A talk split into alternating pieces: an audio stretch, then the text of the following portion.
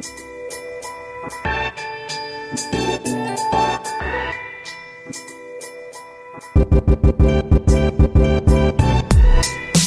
Hallihallo und herzlich willkommen zu einer neuen Folge von Unboxing Agile. Ihr seid hier alle genau richtig. Vor allem, wenn ihr mehr über agiles, effektives Arbeiten erfahren möchtet. Heute spreche ich mit Daniel zusammen über agiles Schätzen.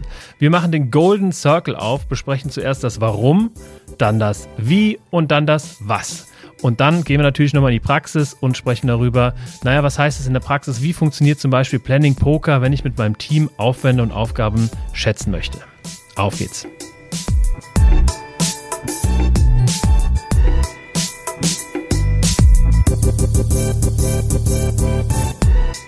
Und jetzt gleich rein in die Folge. Halli, hallo, lieber Daniel.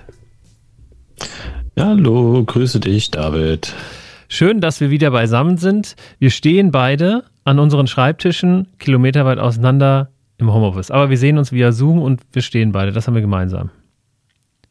Das äh, mindestens das und äh, gutes Aussehen hätte ich jetzt noch ergänzt, zumindest bei dir. Gutes Aussehen haben wir gemeinsam, zumindest bei dir. Nee, wenn wir was gemeinsam haben, dann ist schon richtig. Also das kann ich nur zurückgeben. Deine Kopfhörer stehen dir heute sehr gut, Daniel. Ah, wenn das die Zuh Zuhörer sehen können. also ihr Lieben, schön, dass ihr da seid. Heute geht es um das Thema agiles Schätzen. Wir wollen uns mal anschauen, ja, was agiles Schätzen überhaupt ist, was es da für Methoden gibt, warum man das macht, wie man das macht und äh, was das überhaupt damit auf sich hat. Und da würde ich ganz kurz direkt einsteigen, nämlich mit der Frage, was meint denn agiles Schätzen überhaupt? Ich meine, das Wort ähm, ja, Schätzen ähm, im Arbeitskontext kennt man, wenn der Chef irgendwie reinkommt und sagt, ähm, wie lange brauchst du dafür? Dann äh, schätzt man auch etwa eine Stunde und dann ist der Chef enttäuscht, weil man entweder schneller ist oder früher ist. Ähm, und da liegt schon die erste, äh, der erste große Unterschied. Schätzen ist nämlich nicht prognostizieren. Und äh, da werden wir, glaube ich, später nochmal drauf zu sprechen kommen. Denn Schätzen ist ja ganz ähm, mit Absicht und offensichtlich ähm, etwas, was nicht stimmt. Also per Definition ist ja eine Schätzung falsch, weil es eben nicht den genauen Wert angibt, sonst wäre es eine Prognose. Mhm. Das ist ein guter Punkt. Ich glaube, was man da auch gut ergänzen kann, ist zu sagen, wann macht es überhaupt Sinn zu schätzen? Weil ich glaube, wenn wir in sehr planbaren Bereichen sind, also ich schon zum 200. Mal die gleiche Excel-Tabelle angelegt habe und der Chef fragt mich, wie lange brauchst du jetzt, um die nächste Excel-Tabelle anzulegen, dann kann ich halt sagen, jo, ich brauche zehn Minuten und werde wahrscheinlich zehn Minuten brauchen. Aber wir reden ja von Schätzverfahren in eher unwegbaren Raum, Ne, wo man ja noch nicht genau weiß, weil man das noch nie gemacht hat. Ne? Man macht es zum ersten Mal oder so hat man das noch nie gemacht oder der Kontext ist neu. Da genau. lohnen sich dann eher die Schätzungen. Genau, und genau darauf äh, wollen wir ja heute zu sprechen kommen. Also, ähm, wie geht das denn überhaupt mit diesem äh, Schätzen? Denn, ähm, wie du schon sagtest, ja, je komplexer ein Umfeld ist, je schwieriger eine Aufgabe, je größer Aufgaben sind, desto mehr können wir ja überhaupt nicht vorhersagen, wie lange etwas dauern wird. Und desto mehr hilft uns eben das Einschätzen. Und das, ähm, die Folge heißt ja auch agiles Schätzen, weil eben ja agiles Arbeiten sehr viel mit Schätzen zu tun hat und äh, da Schätzen ganz fest verankert ist in dem Thema Agilität. Ähm, die Folge ist wie folgt aufgebaut, nämlich ähm, nach dem ja, Golden Circle von Simon Sinek, äh, was er schon damals äh, oder, oder wie dieser Circle aufgebaut ist, nach dem Why, How, What. Wir klären also erst, warum schätzen wir denn überhaupt, danach, ähm, wie schätzen wir mit dem How und am Ende dann, was schätzen wir, also What. Gehen also von innen nach außen ähm, auf diesem Golden Circle und fangen mal an mit dem Thema Why. Warum schätzen wir denn überhaupt? Daniel. Ja gut, wir haben es ja gerade im Intro schon ein bisschen angedeutet. Ne? Also wir haben Unwägbarkeiten und wir wollen aber irgendwie auch so eine gewisse Planbarkeit bekommen, wenn man das äh, agile Manifest denken. Ne? Also ähm, reagieren auf Veränderungen mehr als Befolgen eines Plans, heißt aber nicht, dass wir nicht planen sollten. Aber so eine gewisse Idee darüber, wie lange wir für irgendwas brauchen, ist schon ganz hilfreich. Und jetzt muss man überlegen, wie kriegt man das letztendlich hin, ähm, irgendwas zu schätzen, was man eigentlich ja gar nicht ne, planen kann. Und ähm, da gibt es aber Mittel und Wege. Genau, und ähm, neben dem Aufwand schätzen, das einfach ähm, ja, wichtig ist, auch für alle, damit die ungefähr einschätzen können, ja, wie viel Aufwand ist dahinter. Und gerade der Product Owner in einem Scrum-Umfeld oder in einem agilen Umfeld oder der Projektleiter, wer auch immer, dem hilft es ja zu wissen, aha, das schätzen meine, mein Entwicklungsteam schätzt das mit so und so viel und etwas anderes schätzt mein Entwicklungsteam aber mit zum Beispiel nur der Hälfte. Und wenn beides am Ende gleich viel wert ist, dann ist es natürlich eine eindeutige Priorisierungshilfe für den Product Owner. Ähm, was tatsächlich nicht so auf der Hand liegt, aber was, äh, finde ich, ein ganz, ganz wichtiger Faktor ist ähm, beim Thema Warum, also warum schätzen wir, ähm, ist, dass wir ein gemeinsames Verständnis erlangen. Also das Team, also alle, die zusammen schätzen, eine Aufgabe, denn Schätzen, agiles Schätzen ist eine Teamaktivität, ähm, ja, bekommen natürlich dadurch, dass sie gemeinsam darüber reden, äh, Schätzungen abgeben, ähm, ein gemeinsames Verständnis über die Aufgabe, die da geschätzt wird. Und dieses gemeinsame ähm, Verständnis sowohl auf der technischen Ebene, ne, also was gehört da eigentlich alles dazu, um das technisch zu realisieren, was in dieser Aufgabe steckt, aber zum anderen auch aus der Kundenperspektive. Also ähm, ja, was will denn der Kunde am Ende überhaupt haben? Und indem man darüber spricht, indem man in diesem Schätzverfahren gemeinsam ist, kriegt man eben beide Perspektiven. Äh, du hast es schon echt schön zusammengefasst, wie, wie so viele Tools, die wir im Agilen benutzen. Ist es ein, eigentlich ein Kommunikationstool oder eine Session, in der man sich zusammensetzt und redet? Und im, im Prinzip, ohne es so negativ zu meinen, wie es jetzt vielleicht klingen mag, ja, es ist ein Abfallprodukt, diese Schätzung, die da am Ende rauskommt. Ne? Der Weg dorthin, dieses gemeinsame Verständnis aufzubauen, ist der entscheidende Faktor, der das stärker macht. Ich weiß nicht, du warst ja auch schon mal in so klassischeren Kontexten unterwegs. Ich bin ja, auch in Firmen gewesen, wo wir diese klassische Dreipunktschätzung gemacht haben. Ne? Du machst irgendwie so einen niedrigen Wert, einen mittleren Wert, äh, einen hohen Wert, ne? also die optimistische, pessimistische und vielleicht Idealschätzung. Und dann mhm. ähm, machst du da noch einen Faktor an den niedrigen und höheren Wert und teilst es dann wieder. Und so hast du angeblich irgendeine so Prognose, ne? obwohl da auch wieder nur jemand geschätzt hat, aber da wird nach Prognosen gefragt. Ähm, und dann kann man ja nur nämlich folgendes, nämlich da verlierst du erstens und zweitens ähm, findet nämlich die Kommunikation nicht statt. Oder ich habe es erlebt, sagen wir es mal so. Mhm. Ähm, es gibt durchaus Firmen, die machen das anders, die dann auch die Leute zusammenstecken, aber ich habe es halt auch tatsächlich de facto so erlebt. Da wurde der Experte gefragt, es gab eine Expertenschätzung, der hat aber mit niemandem gesprochen, er hat das einfach in eine Excel-Tabelle reingehauen. Mhm. Und da fehlt halt ganz viel. Was, was genau, was mir gerade zum Thema Excel-Tabelle noch einfällt. Ich war, ähm, ähm, also ganz konkret ein Beispiel, da ging es um ein Projekt, um eine Website-Realisierung von einer relativ wohl komplexen Website, denn ähm, um ein Angebot an den Kunden abgeben zu können, brauchte man natürlich ähm, einen ungefähren Wert. Naja, was brauchen wir denn an Zeit? Und das Thema ähm, schätzt mal bitte den Aufwand wurde an die IT-Abteilung weitergegeben und die IT-Abteilung hat einfach die ersten zwei Tage dafür gebraucht, um ähm, ja dieses Website-Projekt zu schätzen. Also musste dann am, also mhm. allein durch die Schätzung und das ist meiner Meinung nach äh, wahrscheinlich dann äh, das, das Thema Schätzen oder der, die Definition von Schätzung falsch gelaufen. Denn wenn ich schätze, dann gebe ich, ähm, dann brauche ich nicht zwei Tage, um ähm, das zu planen. Das ist dann nämlich eine Planung und eine Prognose. Und das ist ja eben auch der Reiz an, diesem, äh, an dieser Schätzung. Wenn alle wissen, sowohl Kunde als auch Auftragnehmer, dass wir das nur schätzen, also dass wir hier nicht äh, auf die Minute oder Stunde oder Tag genau prognostizieren, dann ähm, ja, bringt das eine unheimliche Transparenz und eine Selbstverständlichkeit, dass man eben hier und da, keine Ahnung, plus minus 10 Prozent, plus minus 20 Prozent eben daneben liegen kann und das ist okay. Ja, ich glaube, was daran, oder meine Erfahrung zumindest nach, was häufiger natürlich daran hängt, und was du gesagt hast, ist dieses, dass gerade Auftraggeber vermeintlich meinen, dass sie dadurch eine finanzielle Sicherheit bekommen, indem sie sagen, okay, ich habe dich jetzt für 60 Tage eingekauft, du machst mir das in 60 Tagen und dann ist das gut. Aber wir haben ja auch schon mal vorherigen Folgen immer mal wieder darauf hingewiesen, dieser Weg in, in un, so unwegbaren oder unplanbaren ähm, Gefilden eigentlich der beste ist, um in ein vertrauensvolles Zusammenarbeitsverhältnis zu kommen, da würde ich drüber äh, durchaus diskutieren, weil ich glaube, da müssen wir andere Parameter ansetzen. Und dann kann man nämlich auch in diesem Modus schalten, dass man sagt, wir, wir schätzen hier jetzt nicht Zeiten unbedingt in erster Linie, sondern wir versuchen eine Schätzung abzugeben, von der wir aus lernen können, wie lange brauchen wir denn potenziell. Ja, ganz genau. Ähm, wenn ich jetzt nochmal zusammenfassen kann, why, also warum schätzen wir denn eigentlich? Na, wir wollen natürlich offensichtlich wissen, wie viel Aufwand hängt an so einer Aufgabe dran. Und als äh, sehr schön als Abfallprodukt haben wir natürlich ein gemeinsames Verständnis. Einmal darüber, was ähm, hat diese Aufgabe für technische Implikationen und was möchte eigentlich der Kunde. Ähm, und dadurch sammeln natürlich auch alle ähm, ob sie wollen oder nicht, Erfahrung. Ne? Wenn ich mich mit einem Team zusammenstelle äh, und oder setze und über eine bestimmte Aufgabe rede, dann sammle ich dadurch ähm, ein gewisses Wissen und ein gewisses Erfahrungswissen, was dann natürlich auch diese dieses äh, Wissensinseln äh, ein Stück weit auflöst. Die Erfahrung hast du bestimmt in der Vergangenheit auch gemacht, wenn du irgendwie in einem Team das zum ersten Mal machst, sagen die Leute ganz häufig, ja, das kann ich ja gar nicht schätzen, ich halte mich jetzt raus. Aber je öfters man es macht, desto mehr sagen die Leute irgendwann, okay, ich habe zwar keine Erfahrung, ich schätze trotzdem mal mit. Ja.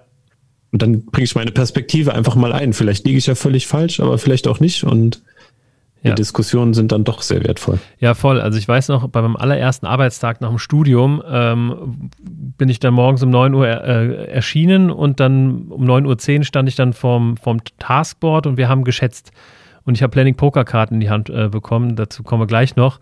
Und dann hieß es ja, du musst trotzdem mitschätzen, obwohl du da überhaupt noch überhaupt keine Ahnung hast, worum es geht, aber du musst von Anfang an, ab Tag 1 wird mitgeschätzt, damit man einfach da reinkommt. Ne? Also ähm, das bringt das alles mit sich. Wenn wir jetzt mal drüber ähm, äh, sprechen, wie wir überhaupt schätzen, also mal zum Thema How äh, übergehen. Naja, ähm, da würde ich einmal ganz gerne als ersten Punkt benennen, dass wir relativ schätzen anstatt absolut. Was heißt das? Naja, wenn ich dich jetzt frage, Daniel, ähm, wie hoch ist dein Haus? Keine Ahnung. Hoch. hoch, genau. Ähm, und äh, schätzt mal in Metern und Zentimetern. Boah, du fragst mich Dinge. Also ich glaube, es sind bestimmt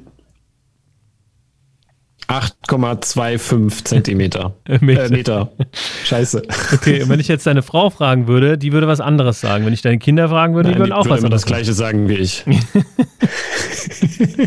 Ohne, dass ja, du daneben stehst. Genau, also, ja. äh, ne, und so, und das ist diese, diese absolute Schätzung. Das ist genauso, wie wenn ich jemandem sage, wie lange dauert diese Aufgabe. Dann sagt der eine, das dauert eine Stunde, der nächste sagt anderthalb, der, der übernächste sagt, na, ich brauche da wahrscheinlich irgendwie einen halben Tag für. So, wenn ich dich jetzt aber frage, wie hoch ist dein Haus ähm, im Vergleich zu einem Hochhaus, was hier steht, was hier um die Ecke steht? So, dann kannst du genau sagen. Ich kann es nicht genau, aber relativ halt sagen, oh, genau. wahrscheinlich ein Drittel so groß. Danke, genau. Äh, das, äh, mein Plan ist aufgegangen, du hast mitgespielt. Genau, und äh, normalerweise macht man das ja, oder mache ich das, äh, wie du auch ja, in, in, äh, mit Strichen irgendwie in Workshops, dass man eben Striche schätzt und dann äh, so auf dieses Learning oder auf diesen Aha-Moment kommt. Ne?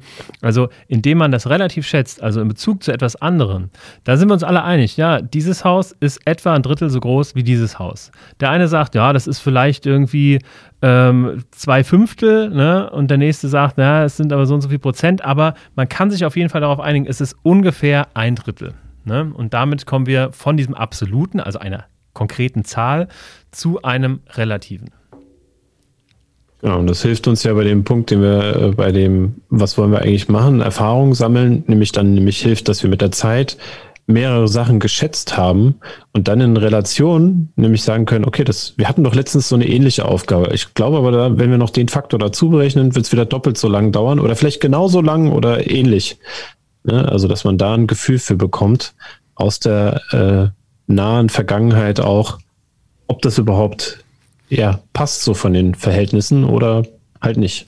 Genau, und das fällt bei der ersten oder bei der zweiten Aufgabe, die man schätzt, natürlich schwerer, weil man dann noch nicht so viele Vergleichswerte hat. Aber wenn man das über Monate und Jahre macht, dann hat man natürlich im Kopf ganz, ganz, ganz, ganz, ganz viele Aufgaben, die man als Referenz äh, anziehen kann. Und so entsteht in einem Team, was regelmäßig zusammen schätzt, ein gemeinsames Verständnis, ein kollektives Verständnis dafür, naja, wie groß ist es denn jetzt hier, was wir haben? Ähm, und wo wir gerade dabei sind, wie groß, nämlich äh, immer noch beim Thema, wie schätzen wir denn eigentlich, ähm, welche Metrik nutzen nutzen wir denn eigentlich? Und da ähm, ist eine Metrik, die relativ verbreitet ist oder die am verbreitetsten ist, ähm, die Story Points. Ne? Ähm, also eine, man könnte sagen, erdachte äh, Maßeinheit. Es ist nicht Liter, es ist nicht Stunden, es ist nicht Kilometer, sondern es sind Story Points. Eine Einheit für sich, die verschiedene Faktoren beinhalten. Welche, da kommen wir später noch zu. Und diese ähm, diese Story Points werden ähm, in der Fibonacci-Reihe, aber in der unreinen Fibonacci-Reihe ähm, wiedergegeben. Das heißt, ich glaube, nicht alle wissen, was die Fibonacci-Reihe ist. Ja, ja, genau. Die will ich ja jetzt erklären. ähm, genau. Ja, gut. Und da, da kannst du mir tatsächlich helfen, weil ich tue mich da immer schwer. Also die Fibonacci-Reihe bedeutet, dass ähm, die Zahlenreihe so fortgesetzt wird, dass immer die beiden letzten Zahlen miteinander addiert werden. Genau, die zwei Vorgänger werden quasi äh, addiert und ergeben dann die aktuelle Zahl. Ne? Genau, was heißt das in der Praxis? Ich habe von der unreinen Fibonacci-Reihe gesprochen. Die erste Zahl ist die 1, ähm, die zweite Zahl ist die 2 und die beiden werden dann addiert, ergibt eine 3. Und dann wird die 3 und die 2 addiert, ergibt eine 5. Dann die nächste ist dann die 8, nämlich die 5 plus die 3. Danach kommt die 8 plus die 5 ist 13 und dann geht es so weiter. Und somit ähm, erhalten wir eine Zahlenreihe, die geht ähm, von 1, 2, 3, 5, 8, 13, 20, 40 und 100. Diesmal äh, hier, mal da ein bisschen anders, aber in diesen Abständen kann man sich das eben vorstellen und dadurch schafft man es, ja, warum machen wir das eigentlich? Dadurch schafft man es, dass man eben sowohl sehr, sehr kleine Aufgaben als auch sehr, sehr große Aufgaben widerspiegeln kann. Und ähm, vor allen Dingen die Realität widerspiegeln kann, weil äh, kleine Aufgaben kann ich natürlich viel präziser schätzen, als wenn ich irgendwie sehr große Aufgaben schätze. Ja, und auch die Lücken, dadurch, dass sie noch größer werden, spiegeln das ja auch wieder. Ne? Ich komme nicht in die Versuchung, irgendwie zu sagen, ja, das ist äh, eine, eine 43 und das andere ist eine 44, sondern entweder ist es eine 40 oder eine 100. Ne? Dass ich da irgendwo eine ziemliche Unschärfe dazwischen habe, ist halt relativ, äh, ja, wie wir schon gesagt, relativ. Also man merkt halt einfach, dass man da sagt, okay, es geht auch nicht darum, das auf den Punkt genau zu, zu treffen, sondern ähm, ja, wenn es halt kleiner ist, sind die Abstände also ist die Unschärfe geringer und dann kann ich halt auch klarer sagen. Und das ist, passt auch wieder zu dem, was du gesagt hast, ne? Als äh, Product Owner vorhin hast du ja erwähnt, ne, zur Priorisierungshilfe hilft mir das ja auch zu sagen, okay, wenn ich die Sachen am Anfang mal grob geschätzt haben will, damit ich so eine erste Idee bekomme, dann werden die Zahlen potenziell höher ausfallen ähm, als wenn ich dann im Laufe der Zeit die Sachen wieder mit, in, mit ins Team bringe und sage, so, ich bräuchte jetzt mal noch genauer, ich habe es ein bisschen runtergebrochen in kleinere, äh, kleinere fachlichen Fragestellungen, die wir haben, die geklärt werden müssen. Sag mir mal jetzt, äh, ob das noch so passt. Das heißt, es kann aus einer 100, wenn ich die runterbreche, auch ich sage jetzt mal 10, 13er werden. Ne? Dann wäre ich zwar in der Summe bei 130, aber ist gar nicht das Relevante, sondern es geht ja darum, erstmal ein Gefühl dafür zu kriegen und man lernt dazu. Und dann kann es auch durchaus sein, dass es mehr oder weniger ist. Kann auch sein, dass es in 8 13er runter oder in 6 13er runtergebrochen mhm. wird oder noch kleiner und sagt, hey, so, wir haben uns gedacht, das wäre viel schlimmer, aber jetzt, wo wir es uns genauer angeguckt haben, so schlimm ist es gar nicht. Und wir haben auch mit der Zeit dazugelernt, da ist ja schon eine ganze Basis dabei, die wir vorher nicht bedacht haben. Ne? Ja, ganz genau. Und deswegen ist eben diese Fibonacci-Reihe so verbreitet, weil man eben dadurch einfach ähm, viele Vorteile hat. Ne? Man, es wird die Realität wiedergespiegelt. Es, es gibt auch einen klaren Indikator. Wenn wir eine 100 ähm, schätzen oder wenn wir eine 40 schätzen, dann sollten wir mit hoher Wahrscheinlichkeit uns die Aufgabe nochmal angucken und irgendwie kleiner brechen, damit sie eben ja, innerhalb eines Arbeitszyklus auch erledigt werden kann. Ähm, neben der Fibonacci-Reihe gibt es noch ein paar andere Ansätze, ähm, wie zum Beispiel mit Tieren schätzen oder mit T-Shirt-Größen schätzen oder irgendwie ganz anders schätzen. Es geht ja eben darum, ähm, dieses, dieses Relative ähm, darzustellen. Ne? Und wenn ich jetzt sage, okay, äh, eine Maus ähm, oder eine Katze ist dreimal so groß wie eine Maus ne, und das im ganzen Team irgendwie einheitlich ist, na, dann hilft uns das. Und dann hilft es dem Product Owner eben auch zu sagen, okay, äh, wir können jetzt hier ähm, diesen Elefanten nicht in einem Arbeitszyklus äh, machen, deswegen müssen wir den Elefanten runterbrechen in mehrere Katzen oder Rehe oder sowas. Ne? Also da, ähm, und das, das fällt natürlich ein bisschen schwerer, aber es ist eine sehr gute ähm, Metapher dafür, was relativ eigentlich heißt in unserem Kontext. Auf jeden Fall. Also, ich glaube, mit Tieren ist es ein bisschen schwieriger, äh, aber ich glaube, die meisten können mit T-Shirt-Größen ist dann, glaube ich, so das zweitverbreitetste, was dann auch ganz gut funktioniert. Ja, ganz genau. Also von S bis XXL. Jetzt haben wir also darüber gesprochen, wie wir eigentlich schätzen nach dem Warum. Und jetzt, ähm, da sind wir noch gar nicht fertig. Ähm, denn zu dem Wie gehören natürlich auch die Methoden. Ähm, und da gibt es ganz verschiedene Methoden. Zwei davon haben wir euch mitgebracht. Und zwar die beiden äh, am, am, verbreitetsten, ähm, die Methoden, nämlich zum einen Planning Poker. Planning Poker ähm, sollten die meisten, die irgendwie mit Agilität oder was schon, schon äh, etwas am Hut haben oder hatten, ähm, schon mal gehört haben. Es geht da natürlich nicht um äh, Poker, wie wir das aus dem Spielcasino kennen, aber zumindest bekommt jeder Karten und ähm, jeder sollte auch ein Pokerface ähm, haben. Ähm, warum? Da kommen wir später noch zu.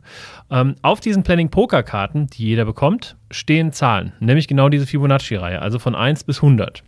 Und ähm, wie funktioniert Planning Poker? Naja, man stellt sich im Team zusammen, der Product Owner oder der Projektleiter stellt eine Aufgabe vor. Der sagt zum Beispiel, wir möchten ähm, das Logo neu gestalten, meinetwegen. Ja, kann sich jeder darunter vorstellen, okay, Logo gestalten, alles klar.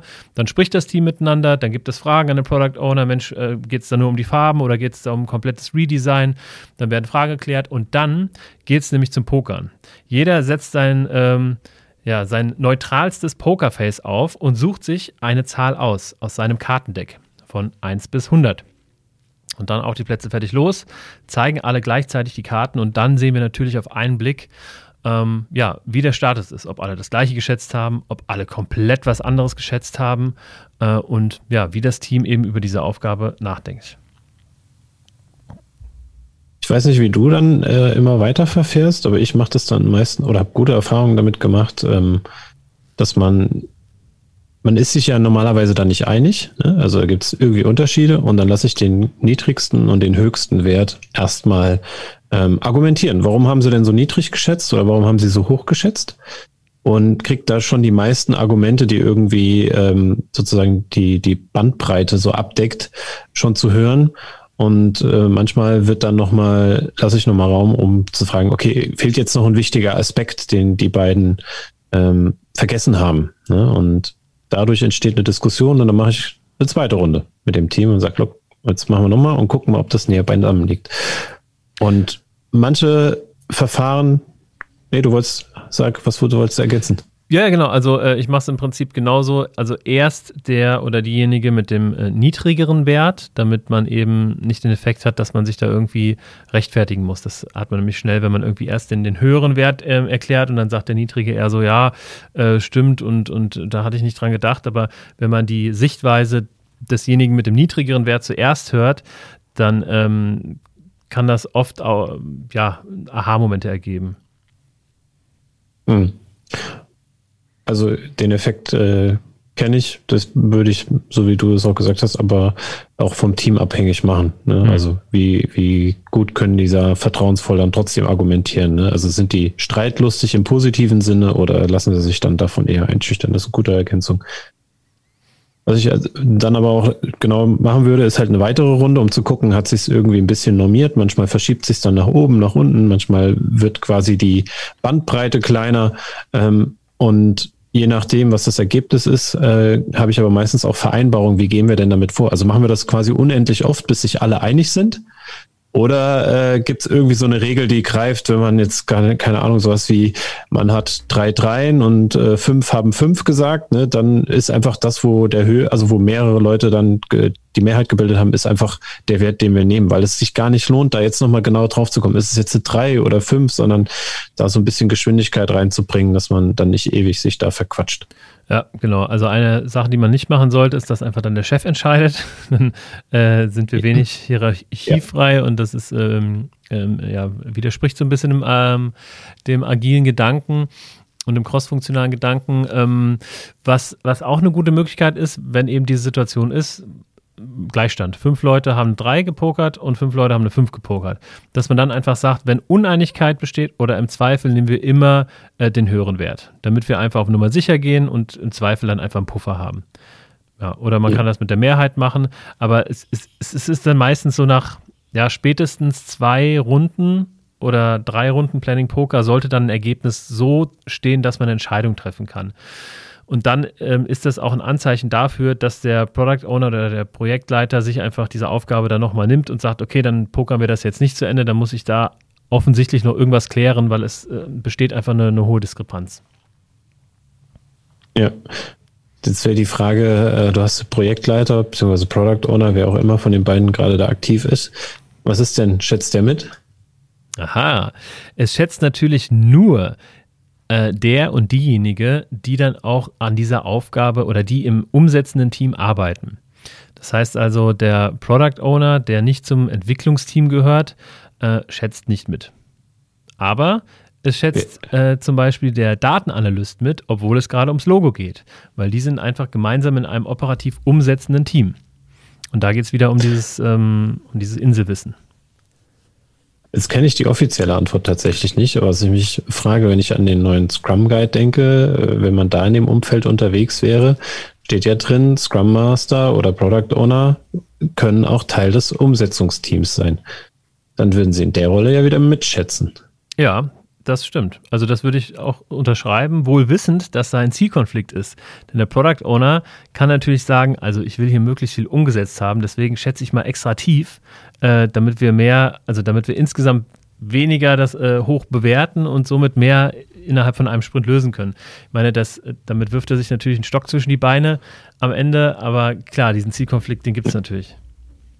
Und der Vorteil tatsächlich, äh, wenn man jetzt nochmal diese Expertenschätzung oder so nimmt, die ich vorhin erzählt habe, oder diese Dreipunktschätzung, da kannst du das, wenn du so intransparent bist, ja noch relativ gut manipulieren. In so einer Diskussion, wenn du da vier, sechs Leute oder so vor dir sitzen hast, und jetzt der Product Owner den niedrigsten Wert hat, muss er das halt auch verargumentieren. Ne? Also die Diskussion findet ja statt und das mhm. macht es dann schwierig, da irgendeinen Quatsch zu verzapfen.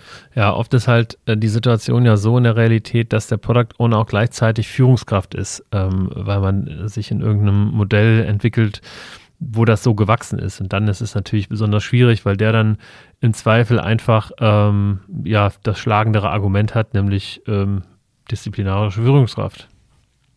Genau, und dann würde ich auch vorschlagen, dann lieber lassen. Dann bringt es nämlich nichts. Dann ist es ganz ja. doch schnell Business-Theater und wirkt ja. konträr. Aber also der, der Grundgedanke ich finde den ja, ähm, wenn man das mal auf, auf eine bestimmte Ebene bringt, ich finde das ja wirklich gut. Ne?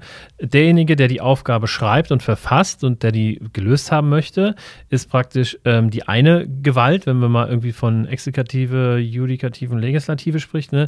Die eine Gewalt ist der Product Owner und die andere Gewalt sind die Developer. Ne?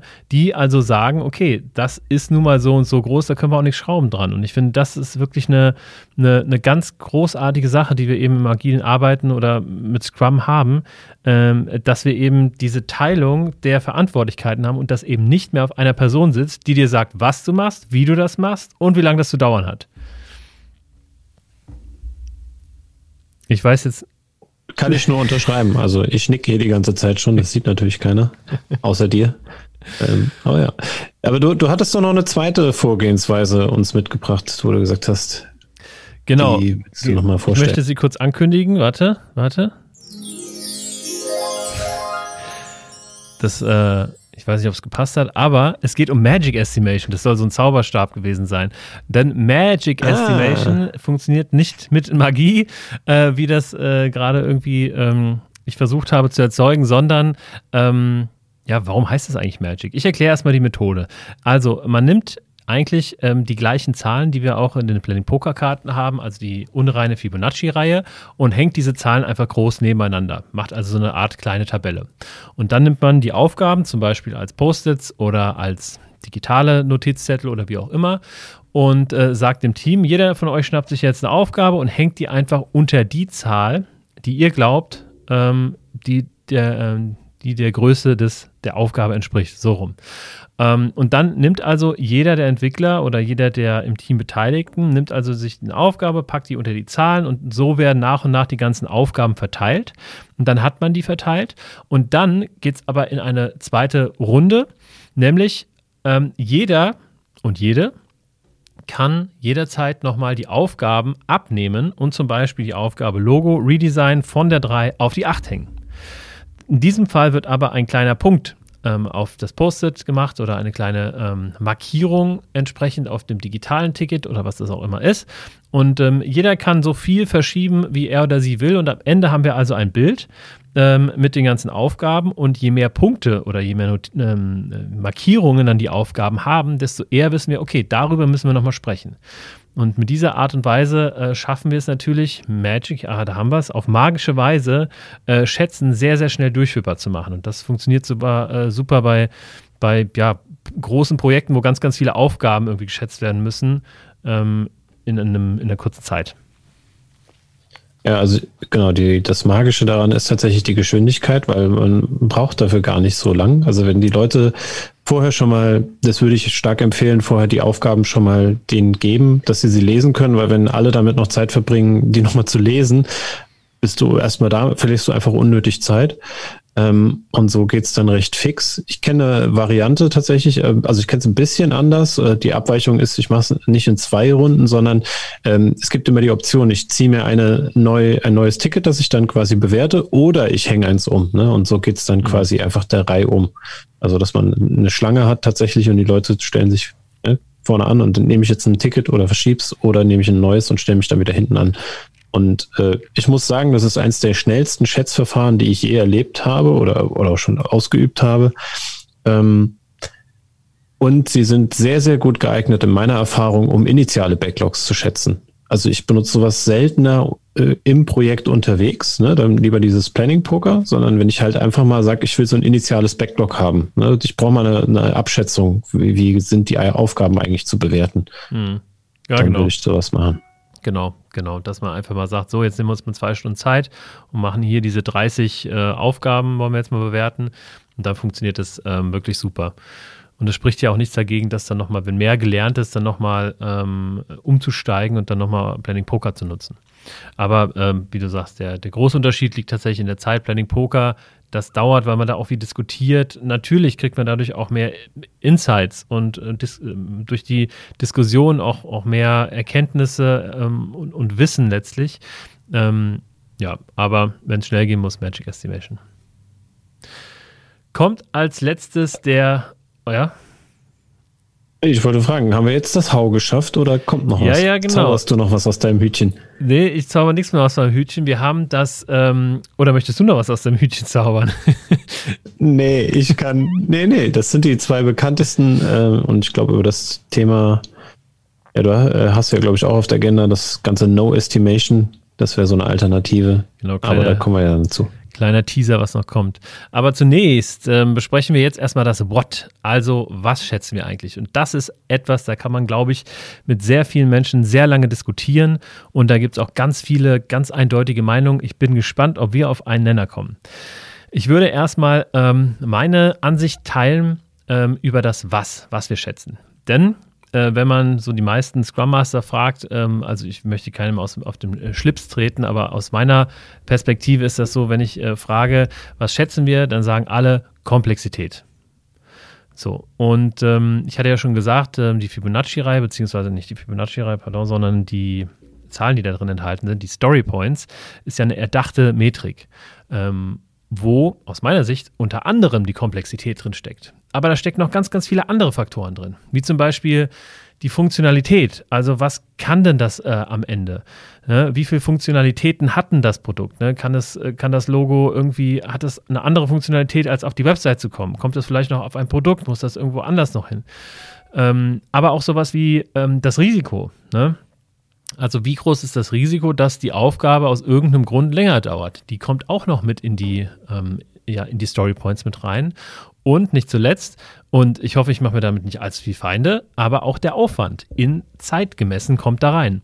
Äh, warum betone ich das so? Weil ähm, normalerweise hat das Schätzen oder haben die Story Points nichts mit der Zeit zu tun. Und das ist sehr kontraproduktiv, ähm, wenn man das in Zeit umrechnet, weil man dann sich dann natürlich angreifbar macht von Leute, äh, von Leuten, die außerhalb des Teams ähm, äh, sind und einfach ähm, sagen, Mensch, da steht doch, du hast das in so und so viel Zeit geschätzt, warum hast du das nicht geschafft?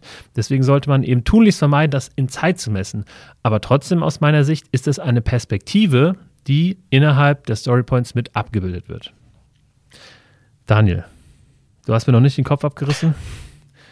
Nein, ähm, ich glaube, wir sind auch gar nicht so weit auseinander. Ich würde sagen, ich kenne Story Points tatsächlich auch unter dem Begriff der Komplexität schätzen, also Complexity Points oder sowas habe ich auch schon äh, gehört. Und ich für mich subsumiere ich das, was du aufgezählt hast, diese Faktoren unter dem Begriff der Komplexität, weil was ist ansonsten Komplexität? Ne? Also was schätze ich denn da? Und da gehört genauso was rein wie Aufwand, ähm, wie viele Abhängigkeiten sind da, ähm, also Unwägbarkeiten, äh, also auch vor allen Dingen Aufwand in nicht nur zeitlichen Faktor, weil es kann ja sein, dass etwas sehr leicht umzusetzen ist, aber ich muss es an tausend Stellen machen. Ne?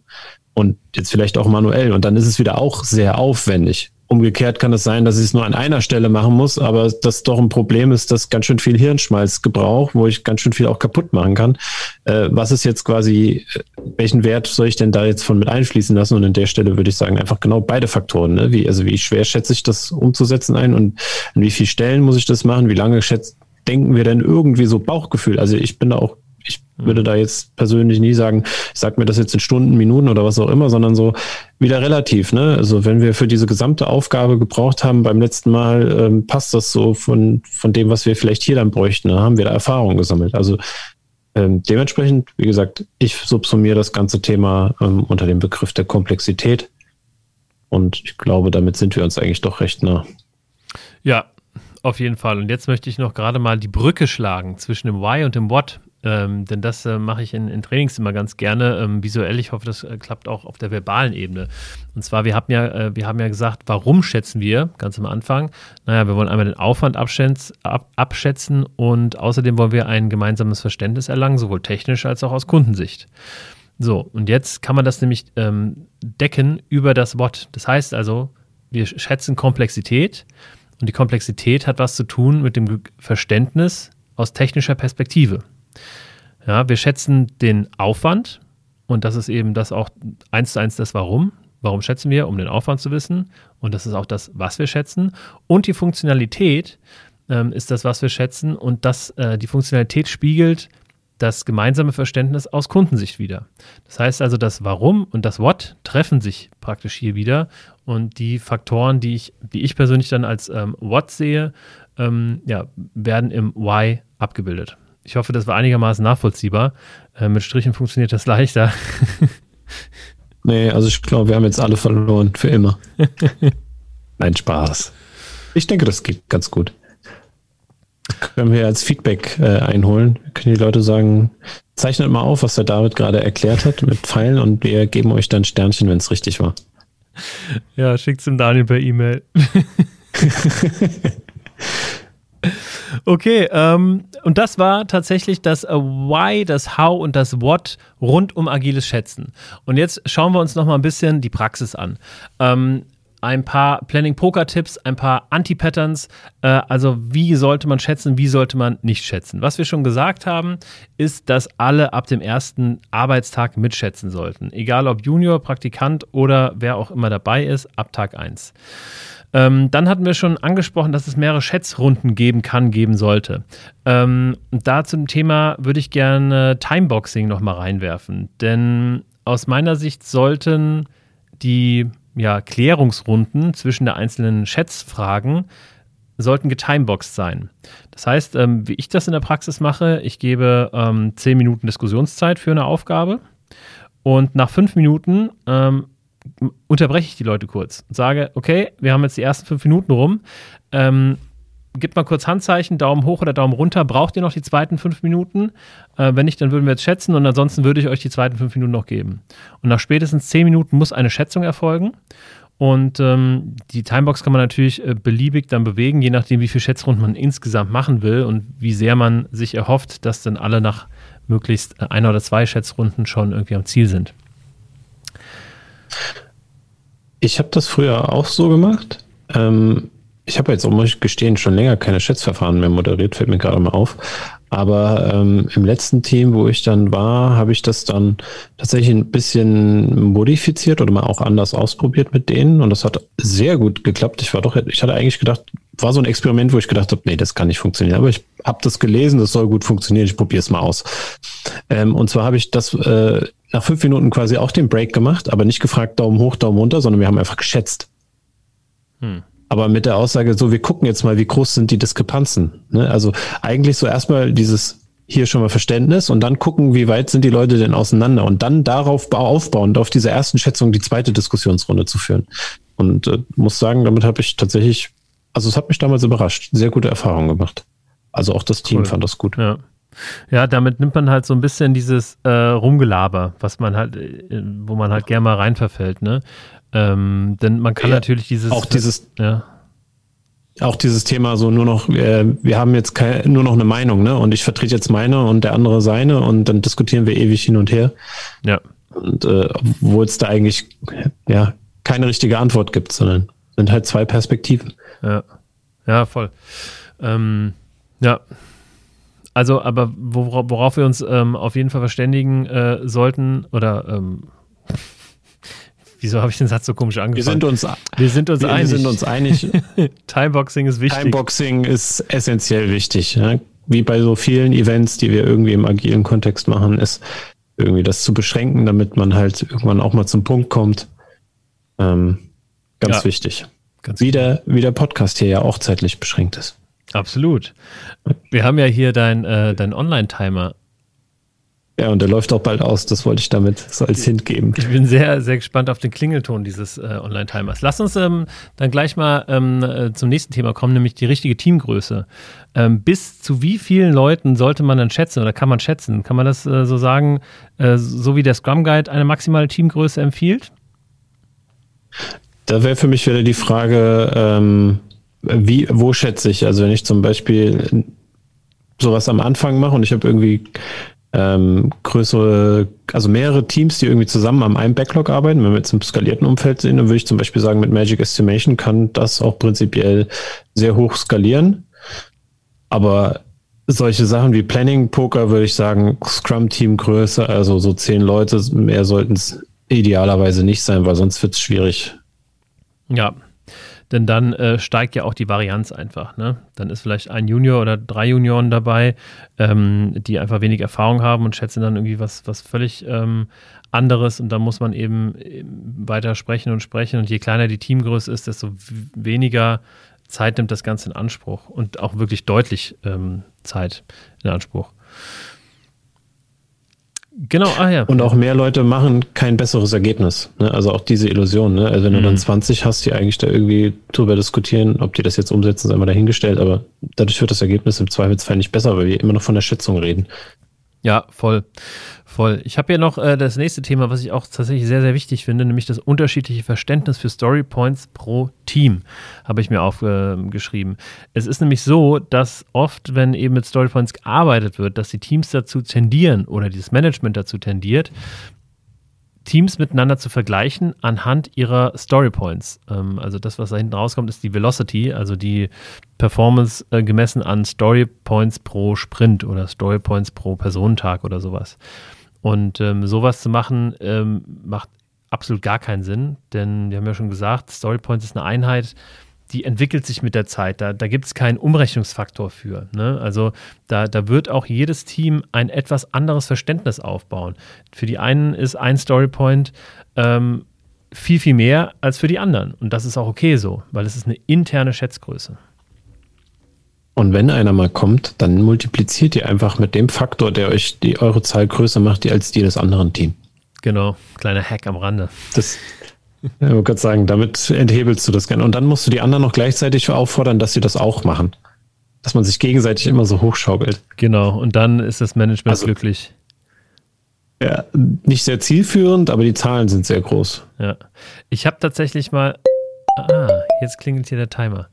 Ähm, ich habe tatsächlich mal ähm, für ähm, einen relativ großen Konzern ähm, einen Workshop gemacht und da sagte mir die eine Teilnehmerin tatsächlich, bei denen ist, beim Management, ist die Velocity in Story Points eine KPI äh, beim Management. Und die haben das schon tausendmal versucht zu erklären, aber es hat einfach nichts genützt. Also das finde ich tatsächlich eine ganz, ganz, ganz spannende ähm, Geschichte und auch ganz wichtig, dass man da aufklärt, auch außerhalb des Teams, hey, wir nutzen Storypoints, das ist eine Einheit, die nutzen wir, die sollt ihr bitte nicht nutzen. Bitte messt uns anhand von Kundenzufriedenheit oder whatever, aber nicht bei Storypoints und Velocity.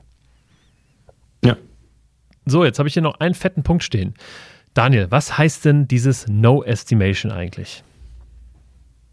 Gute Frage. Also ich kenne äh, No Estimation als, sage ich mal, irgendwann größere Gegenbewegung, die ist, äh, glaube ich, jetzt gerade nicht so aktiv ist, zumindest nicht in meiner Bubble, aber eine Zeit lang sehr aktiv war bei dem Thema, äh, wir brauchen gar nicht schätzen.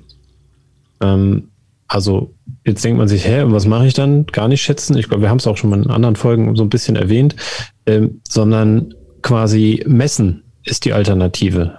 Ne? Also ich fange an einfach zu messen, wie lange brauchen, das sind wir wieder bei dem ganzen Kanban-Thema auch so, wie lange braucht eigentlich Arbeit, bis sie durch unser System geflossen ist und fange quasi in dem Moment an zu messen, wo sie reinkommt und wann sie rauskommt und kann über naja, je mehr Größen ich habe, an denen ich sehe, wie lange braucht etwas im Durchschnitt, da eine besseren, ähm, bessere Idee von entwickeln. Und so spart man sich im Prinzip, wenn man das äh, verfolgt, theoretisch so ein, so ein Plan, also so ein Poker-Planning, ne? also so ein Schätztermin.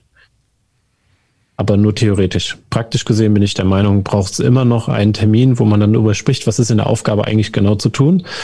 Ähm, aber auch die No-Estimation-Bewegung, soweit ich sie verstehe und kenne, ähm, sagt dann nicht, das darf auch nicht mehr passieren, sondern genau, dass sich das halt einfach verlagert. Aber dieses ganze Thema, ich schreibe irgendeine Zahl dran, und genau solche Effekte, wie du sie eigentlich gerade beschrieben hast, zu vermeiden.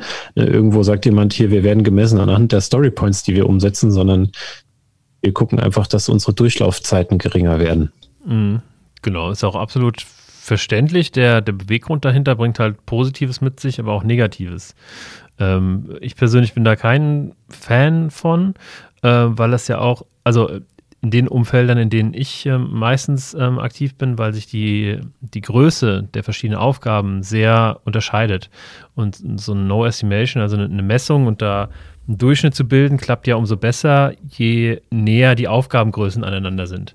Also wenn man halt fünf Aufgaben hat, hat, die irgendwie einen halben Tag dauern und fünf Aufgaben hat, die irgendwie 20 Tage dauern, dann bringt das mir ja in der Praxis nichts. Natürlich kann man am Ende sagen, okay, wir haben einen Durchschnittswert, aber dieser Durchschnitt bringt ja nichts, wenn wir nur Ausreißer haben. Da denkt er nach, der Daniel. Äh, das habe ich eine Zeit lang auch so gesehen. Ich glaube, die Diskussion hatten wir auch schon hier im Podcast. Ähm, müssen wir aber mal an einer anderen Stelle, glaube ich, noch vertiefen. Also meiner Meinung nach ähm, hilft es schon. Aber ich finde beide Verfahren gut. Das ist äh, auch, glaube ich, eine Teamsache. Was hilft uns als Team, gerade womit fühlen wir uns wohl und der Kontext. Ne? Also wenn jetzt irgendwie jemand darauf beharrt zu sagen, ich brauche Story Points äh, in dem Kontext, warum auch immer, äh, ich behaupte jetzt einfach mal, es gibt einen legitimen Grund, dann mache ich das wahrscheinlich sinnvollerweise als Team auch so und fange nicht an, aus meiner Sicht, also ist es da nicht hilfreich, auf die Barrikaden zu gehen und sagen, wir machen jetzt No Estimation, euer Pech. Mhm. Ja, also müsste man gucken, aber das sollte irgendwie passen, das sollte dem Team helfen, es sollte im Kontext angemessen sein und dann ähm, gehen für mich beide Verfahren, also womit man sich gerade am wohlsten fühlt und was hilfreich ist, um zum Ziel zu kommen. Ja. Okay, Daniel, ich würde diese Folge, da der Kuckuckstimer ja auch gerade schon, das ist tatsächlich Kuckuck. Ähm, also, wenn wir das mal ganz kurz teilen wollen, äh, der Daniel hat hier ein, ein Tool mit mir geteilt, das nennt sich Kucko.team und das ist äh, ein Timer. Und dieser Timer, wenn den jeder ähm, aufruft, dann sieht jeder gleichzeitig, wann die Zeit vorbei ist. Das ist super für Workshops und Co. oder wenn man Leute in kleine Breakout-Sessions schiebt oder sowas, die nicht terminiert sind oder sowas, dass man da mal so einen Timer hat. Kann ich nur empfehlen. Können wir in die Shownotes packen. Also ab und zu hängt der tatsächlich. Es gibt Alternativen, aber ähm, bisher habe ich doch überwiegend gute Erfahrungen mit dem gemacht. Sehr schön. Und der Klingelton ist dezent. Ja, das stimmt. Also den fand ich richtig äh, angenehm. Ein kleiner Kuckuck. okay, ähm, dann lass uns doch mal äh, zum Ende kommen, nämlich mit unseren Kategorien Meet Us. Ähm, Daniel, du hast gar nichts eingetragen, du faule Sau. Ich habe also faul bin ich nicht, ich habe es noch nicht eingetragen. ähm, genau, aber der, das nächste Event, ähm, wenn wir die rausbringen, ist am 17. März. Und da kommt der Udo Wiegärtner. Ich glaube, das hatte ich auch schon im letzten Podcast äh, angeteasert. Da kann ich es ja jetzt nochmal machen, die die letzte Folge leider verpasst haben und es dann hoffentlich auch bald nachholen, weil die war überragend. Äh, genauso wie diese hier. Eigentlich, eigentlich sind alle unsere Folgen überragend, würde ich sagen. Ja, aber die letzte Folge ähm, hat ja den Anspruch, äh, die beste, nee, die, die reichweitenstärkste zu werden. Von daher hört euch auf jeden Fall die letzte an. Also Genau, das war Jakobs Wunsch. Also wenn ihr mir einen Gefallen tun wollt, hört ihr auf jeden Fall rein. Also Jakob, unser Gast, mit der Anne zusammen.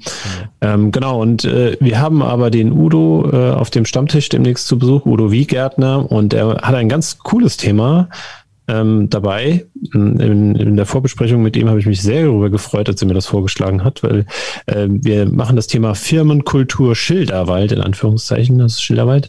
Wir wollen die unsichtbare Firmenkultur sichtbar machen, beziehungsweise ansprechbar, indem wir quasi ja, Schilder für die unausgesprochenen Regeln, die es in Unternehmen gibt oder in eurem Unternehmen dann, wenn ihr dabei sein wollt, ähm, mal visualisieren könnt.